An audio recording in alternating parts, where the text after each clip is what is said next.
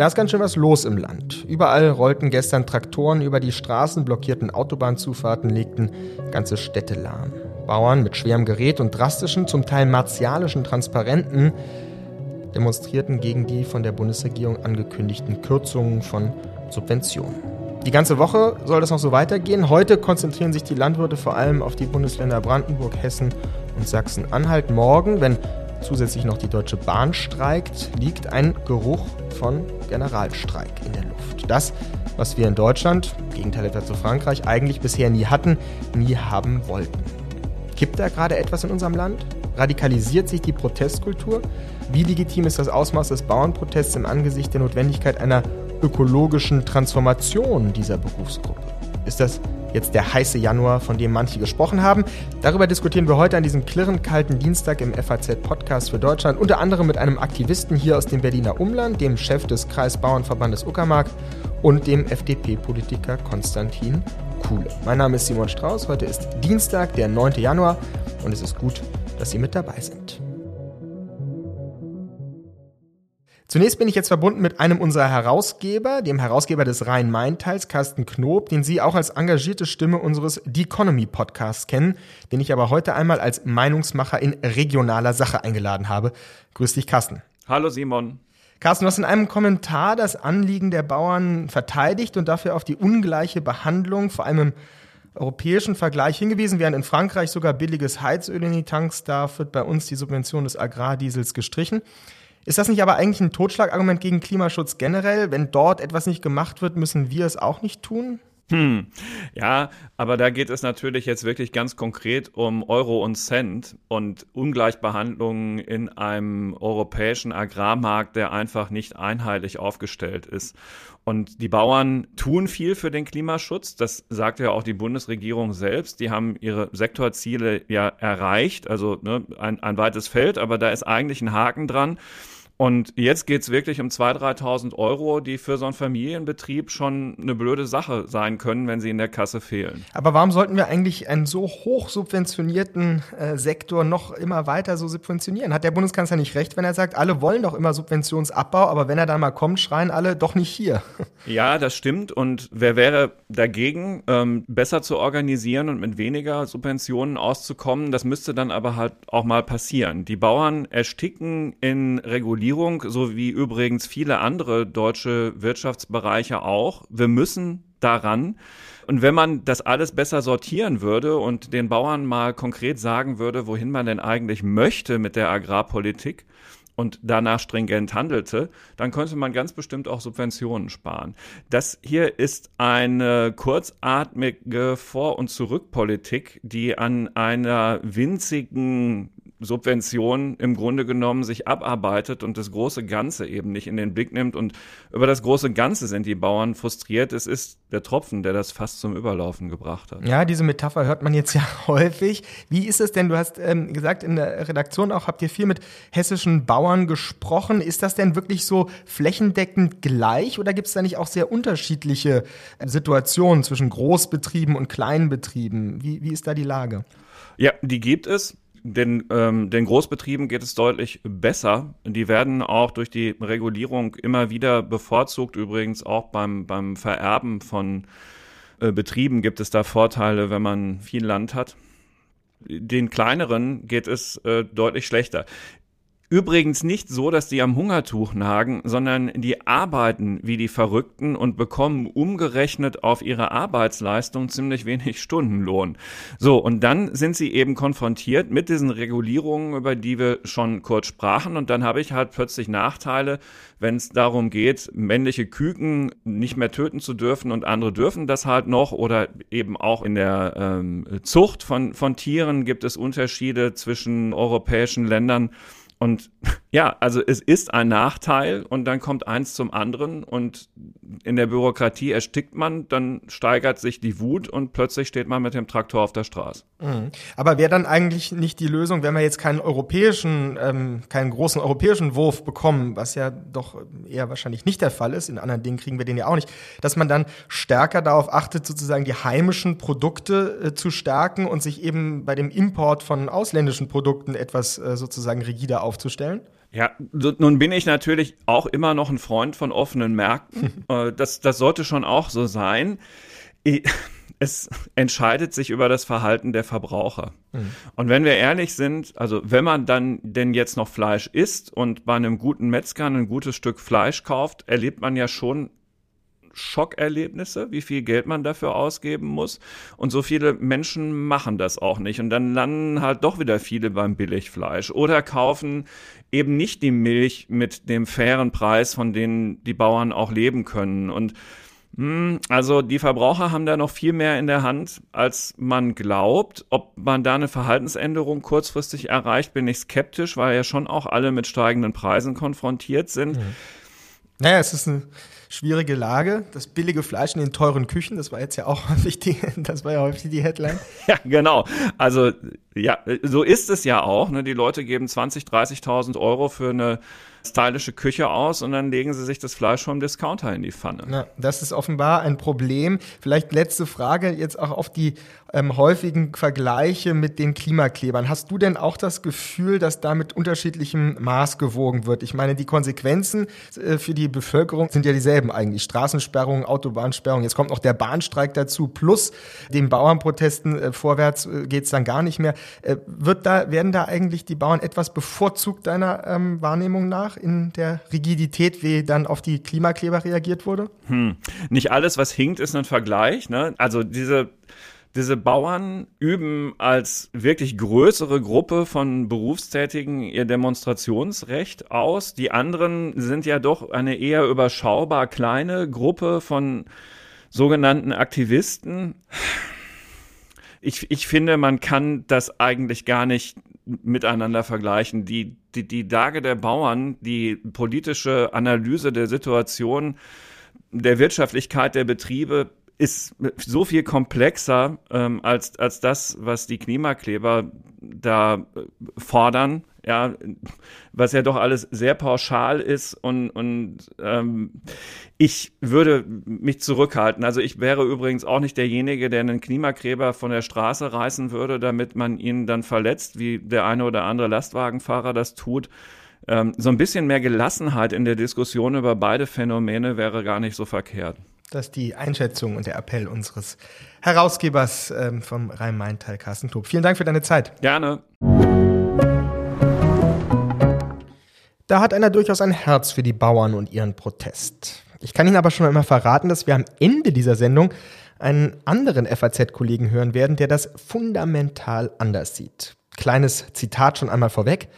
Wenn die Bauern einmal auf ein einziges ihrer Privilegien verzichten sollen, um ihren kleinen Beitrag zu einem verfassungsgemäßen Haushalt zu leisten, rollen gleich die Trecker auf die Autobahn. Das ist eine Frechheit. Sie sehen also, wir werden eine gewisse Spannung aufbauen heute im FAZ-Podcast für Deutschland. Sprechen wir jetzt aber erst einmal mit der Stimme der Vernunft. Nein, nicht Sarah Wagenknecht, sondern dem stellvertretenden Vorsitzenden der FDP-Fraktion, Konstantin Kuhle, der auch Chef der FDP Niedersachsen ist. Grüße, Herr Kuhle. Hallo, guten Tag. Herr Gulli, Ihr Ministerpräsident der Niedersächsische Stefan Weil stellt sich demonstrativ vor die Bauern und ihre Proteste. Sie auch? Ja, ich kann sehr gut verstehen, dass Stefan Weil in dieser speziellen Situation auf die besondere Lage im Land Niedersachsen aufmerksam macht. Bei uns in Niedersachsen ist das Thema Landwirtschaft äh, so wichtig wie in keinem anderen Bundesland. Und die ursprünglichen Pläne der Bundesregierung, also die Streichung beim Agrardiesel und die Streichung bei der Kfz-Steuer, die wären eine solche Belastung für die Landwirtschaft gewesen, äh, dass sie schlichtweg nicht tragbar ist. Und äh, Stefan Weil weist darauf hin, dass selbst mit dem neuen Kompromiss man sehr gut darüber reden kann, an welchen Stellen weitere Entlastungen für die Landwirtschaft erforderlich sind. Das ist richtig so. Und äh, ich finde es gut, dass der Ministerpräsident da den Finger in die Wunde legt. Die Darlegung einer kritischen NGO zeigt ja aber, dass allein 13,2 Milliarden Euro Steuergeld in die deutsche Viehwirtschaft fließen. Halten Fachleute natürlich äh, eigentlich für Wahnsinn, oder? So eine subventioniert aufgeblähte Berufszweig, der am Ende ja dann doch nur 1,3 Prozent aller Beschäftigten unter 0,7 Prozent des BIP erwirtschaftet. Können Sie doch als FDPler eigentlich nicht für gut heißen. Nein, Subventionen sind ja nichts, ähm, was wir als Liberale äh, grundsätzlich unterstützen oder gar für einen Selbstzweck halten. Ich war jetzt gestern auch mit Landwirten im Gespräch und das sind typischerweise sehr aufgeklärte und sehr vernünftige Unternehmerpersönlichkeiten, die eigentlich gar keine Subventionen haben wollen, sondern die frei von Bürokratie und von äh, staatlicher Gängelung einfach ihrer Aufgabe ähm, nachkommen wollen. Und wenn man Subventionen abbauen will, und das finde ich auch grundsätzlich richtig, darüber nachzudenken, dann muss man an anderer Stelle auch für eine Entlastung bei der Landwirtschaft sorgen. Also wer weniger Subventionen will, der muss auch für weniger Bürokratie sorgen. Und doch ist der Protest jetzt ja sehr stark fokussiert auf die Klage darüber, dass man einen fossilen Energieträger nicht mehr nutzen darf. Ist das nicht eigentlich ein bisschen kontraproduktiv in der Vorstellung, dass wir ja eine ökologische Transformation auf jeden Fall brauchen werden dieses Betriebes? Also alle Gespräche, die ich äh, geführt habe, ich habe jetzt diese Woche auch noch ein paar vor mir mit äh, Landwirten hier aus Niedersachsen, die lassen eigentlich erkennen, dass es nicht primär darum geht, einen fossilen Energieträger äh, nutzen zu wollen, sondern dass es primär darum geht, ähm, weiter mit seiner Aufgabe und seiner Arbeit nachgehen zu können. Und das wird eben eher erreicht, indem man einfach die Summe der Belastung und der Entlastung sich anguckt. Und ja, die Summe der Belastung, die ist für die Landwirtschaft nach wie vor sehr groß. Mhm. Sie sind ja auch ein Experte fürs, äh, für die innere Sicherheit und wenn ich ähm, das richtig gesehen habe, haben Sie ja auf X auch durchaus auf die Gefahr hingewiesen, eine, eine Unterwanderung von extremistischen Kräften. Jetzt sagt der Innenminister zum Beispiel in Brandenburg, diese Gefahr sehe er nicht. Haben Sie da jetzt was zurückzunehmen oder ist die Gefahr nach wie vor da?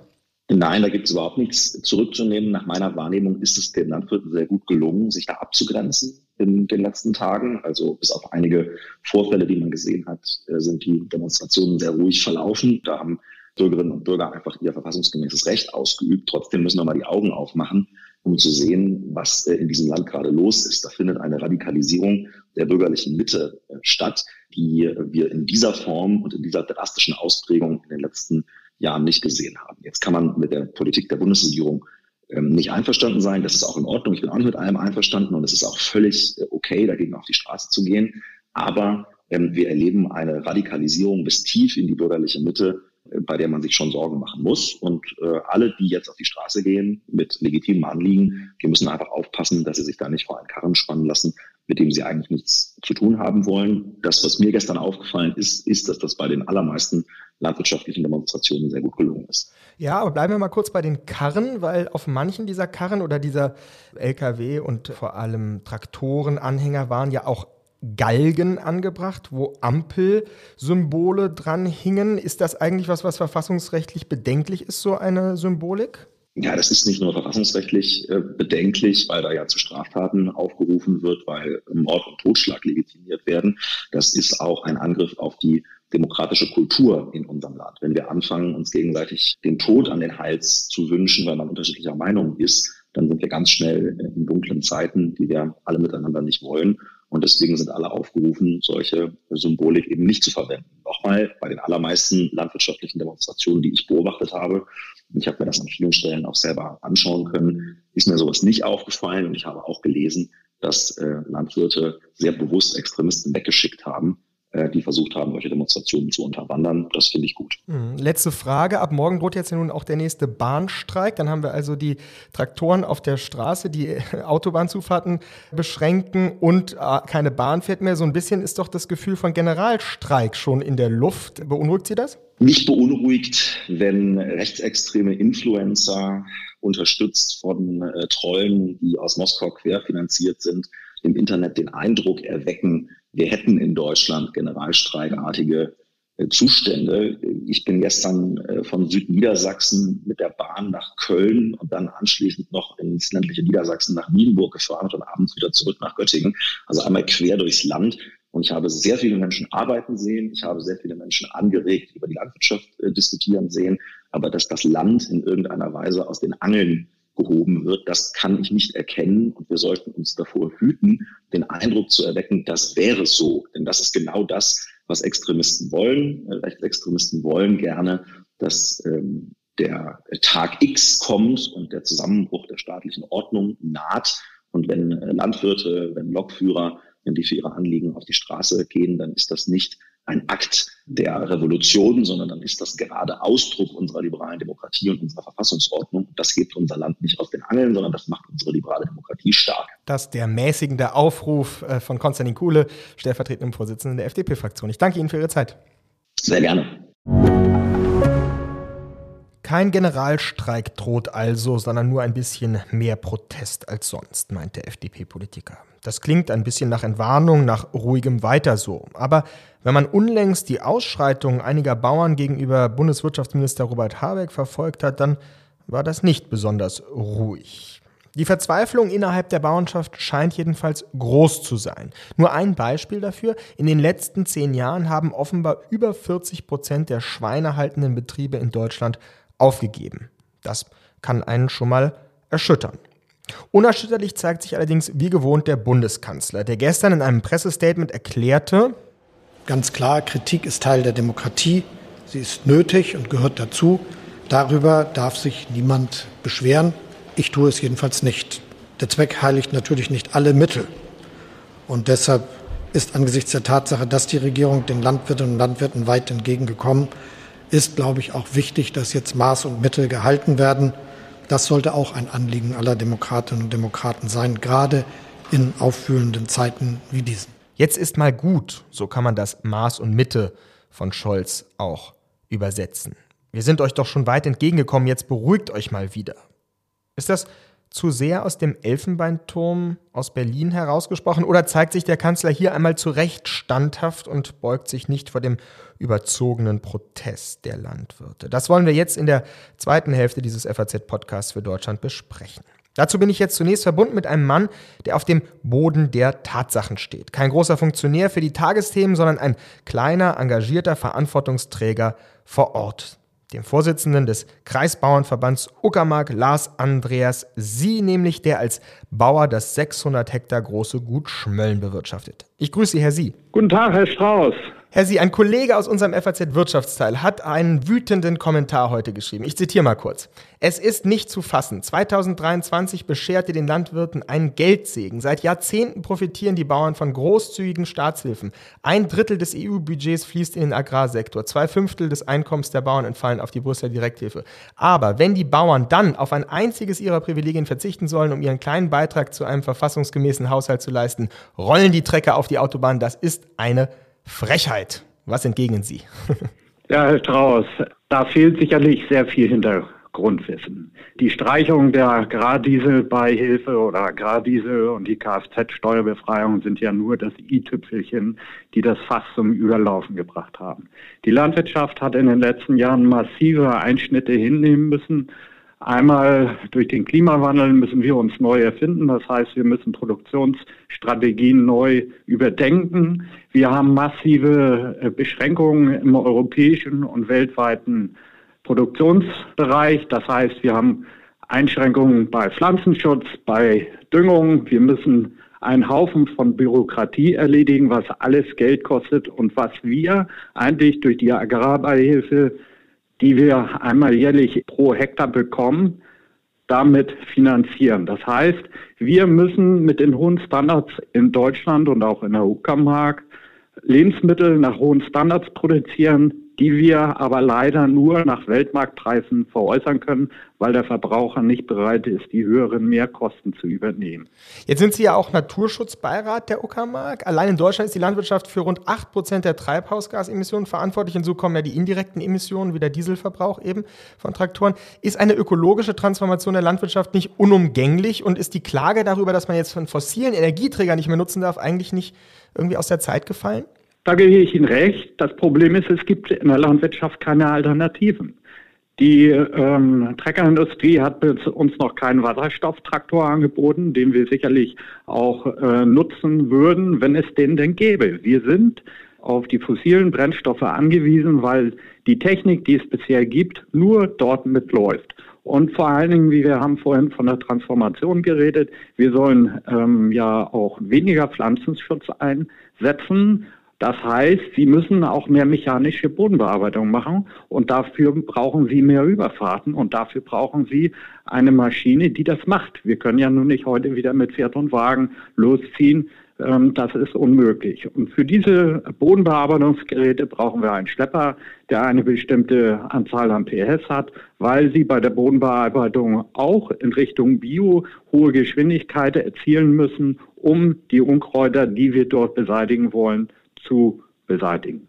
Sie haben jetzt drei Minuten beim Bundeskanzler. Ja, was würden Sie dem sagen? Was muss jetzt geschehen, damit die Landwirtschaft sich wieder besser fühlt? Also, wir möchten als deutsche Landwirte im europäischen Wettbewerb bestehen können. Das heißt, ich erwarte vom Kanzler, dass wir deutschen Landwirte dieselben Voraussetzungen bekommen wie die Franzosen. Wir wollen regionale Lebensmittel erzeugen und die bestmöglichen Selbstversorgungsgrad für Deutschland erzeugen. Dafür brauchen wir mehr Wertschätzung durch die Gesellschaft und vor allen Dingen durch die Politik. Und wir sind standorttreue Unternehmen im ländlichen Raum, die eben von der Politik Respekt erwarten. Und wir unterstützen ja auch den, das Handwerk in der Region. Das heißt, wir können unseren Betrieb nicht ins Ausland, Offshore oder sonst was machen. Unterstützung aus der Politik heißt dann vor allem eben auch die Subvention nicht antasten. Verstehe ich Sie da richtig? Wir haben ja schon massive Kürzungen der Beihilfen in diesem Jahr erfahren. So sind zum Beispiel die Agrarbeihilfen der EU um 40 Prozent gesunken. Aber die, die, die Leistungen, die wir dafür erbringen sollen, habe ich ja schon zu Anfang gesagt, sind ja massiv gestiegen. Das heißt, wir, wir haben ja schon einen Einkommensverlust hinnehmen müssen. Die Aussage, dass wir 23 gute oder 22 gute Ergebnisse erzielt haben, ist ja nicht richtig. Aber das hat ja damit zu tun, dass die Erzeugerpreise 22 sehr hoch waren, diese aber mittlerweile wieder um 20 bis 40 Prozent gesunken sind. Aber unsere Einkaufspreise wie Saatgut, wie Diesel, also Energie, wie Dünger und Pflanzenschutz sind ja hoch geblieben. Mhm. Die sind ja nicht dementsprechend wieder gesunken wie unsere Erzeugerpreise. Und deswegen gibt es diesen Aufstand, weil viele Betriebe, vor allen Dingen bäuerliche Betriebe, die die Bevölkerung haben will, das nicht mehr kompensieren kann. Sie können es nur kompensieren, und das machen wir auf unserem Betrieb auch, dass ich statt, ich sage mal, 50 oder 60 Stunden in der Woche fünf Stunden mehr arbeite, um dasselbe Geld zu erzielen. Oder ich muss mehr Tiere halten, äh, um eben dasselbe Einkommen zu generieren. Der brandenburgische Landesbauernverband Henrik Wentorf hat in einem Interview mit dem Uckermark-Kurier gesagt, es sei, Zitat, besser, einen Galgen im Vorgarten aufzustellen, als mit Steinen zu schmeißen. Finden Sie das auch okay, einen Galgen aufzustellen, wo dann vielleicht eine Ampel dran hängt? Also da haben wir uns als Bauernverband, auch der Landesbauernverband, äh, von distanziert, weil wir das doch schon sehr grenzwertig und graue Zone äh, sehen, so etwas bildlich darzustellen. Und unser Landesvorsitzender hat sich auch in vielen Äußerungen dazu bekannt,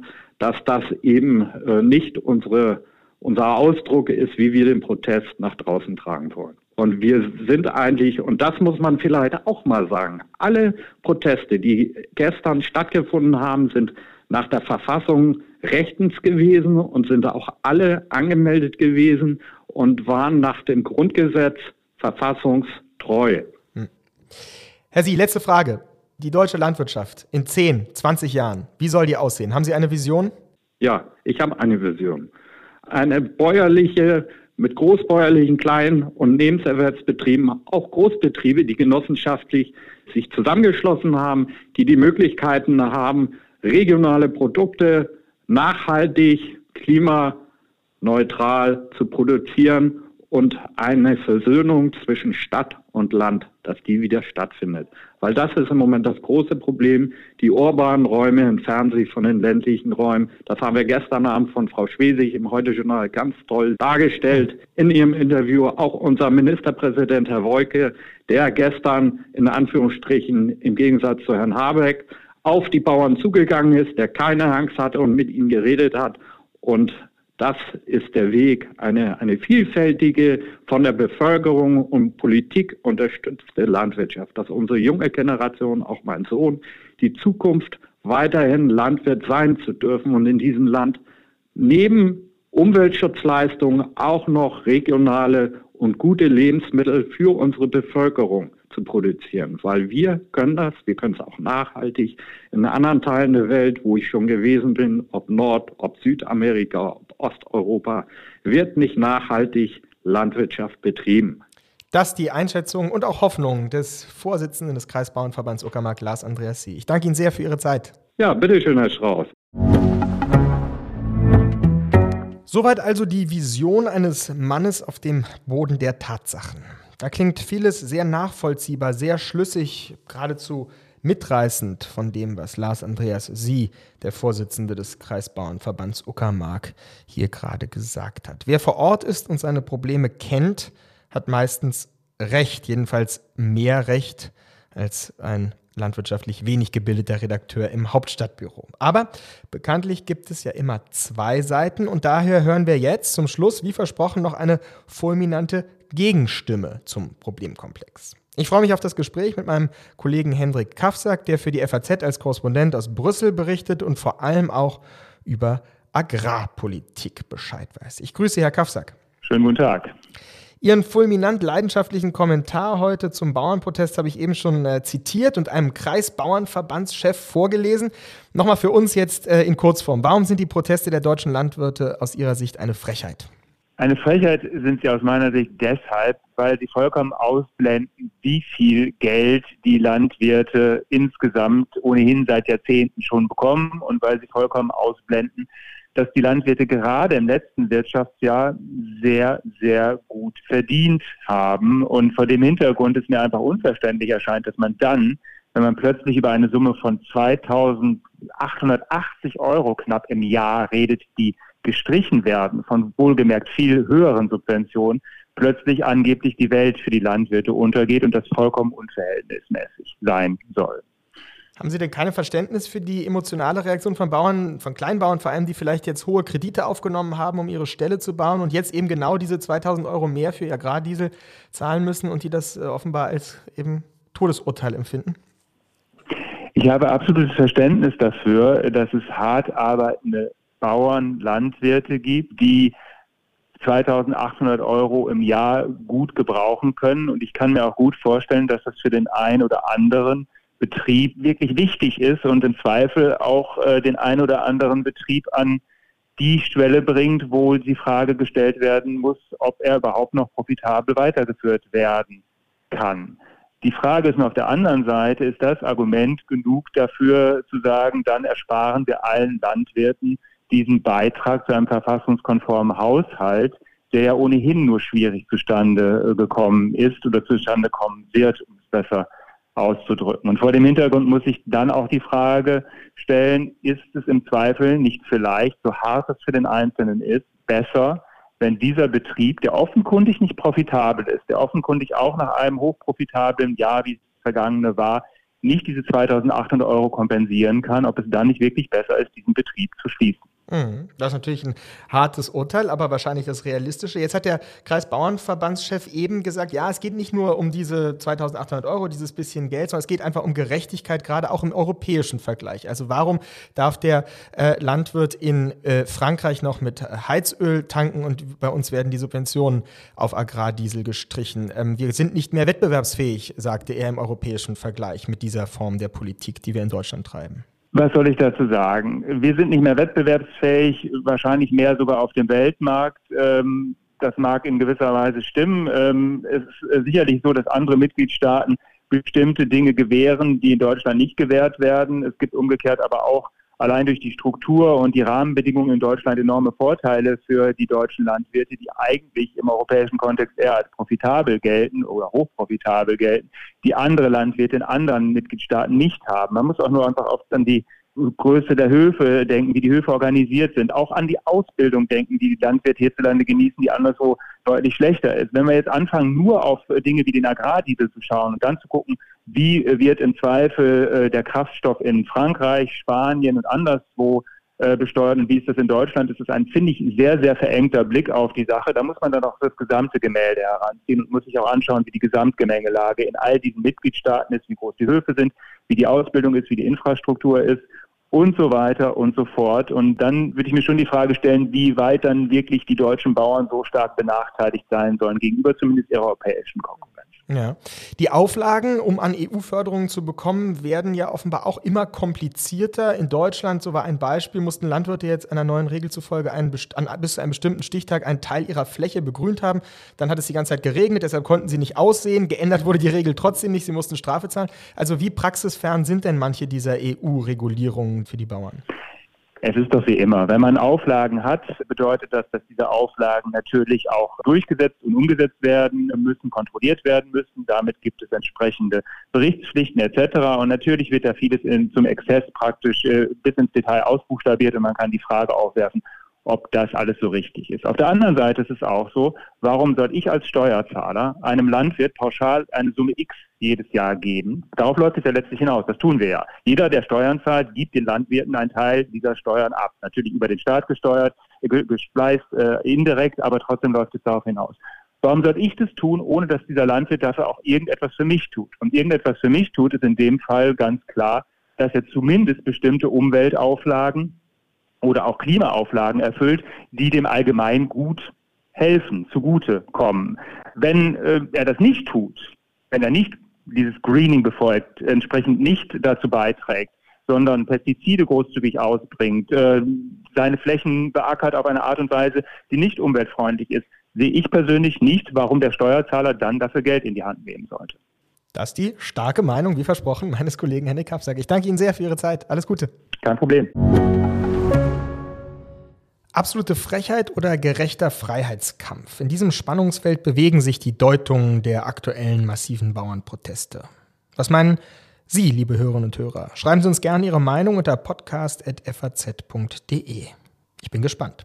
Aber egal, wie man sich positioniert, es kann, glaube ich, nicht schaden, Menschen wie Lars Andreas Sie zuzuhören. Man muss ihnen nicht in allem zustimmen, aber die Vision von einer von der Bevölkerung mit der Politik unterstützten Landwirtschaft, die zur Versöhnung zwischen Stadt und Land beiträgt, besitzt durchaus einige Anziehungskraft.